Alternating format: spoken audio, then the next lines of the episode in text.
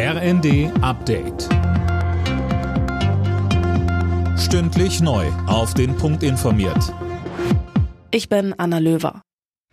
Bei Ermittlungen wegen Korruptionsverdachts im EU-Parlament hat die belgische Polizei mehrere Verdächtige festgenommen, darunter auch die griechische Vizepräsidentin des EU-Parlaments Kaili. Insgesamt gab es 16 Durchsuchungen und fünf Festnahmen. Es wurden mehrere hunderttausend Euro Bargeld und Handys beschlagnahmt.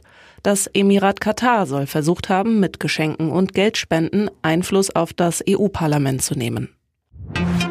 Die Digitalisierung in Deutschland muss schneller werden. Das haben Bundesverkehrsminister Wissing und Wirtschaftsminister Habeck beim Digitalisierungsgipfel in Berlin erklärt. Dabei helfen soll eine nationale Datenstrategie, damit Daten einfacher bereitgestellt und genutzt werden können. Denn die sind die Grundlage, um viele Prozesse zu verbessern, so Verkehrsminister Wissing. Mit mehr und besseren Daten wird der ÖPNV so geplant, wie die Menschen ihn tatsächlich brauchen.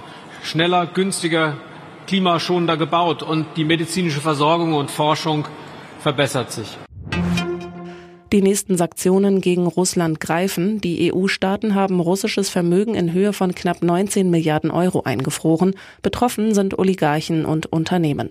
Die Vermögenswerte sollen, wenn möglich, für den Wiederaufbau der Ukraine verwendet werden. München verbietet vier Wochen lang alle Klimaproteste, zumindest wenn sie nicht richtig angemeldet werden. Es geht vor allem um Demos, bei denen sich Teilnehmende auf der Straße festkleben. Die Stadt begründet das mit präventiver Gefahrenabwehr.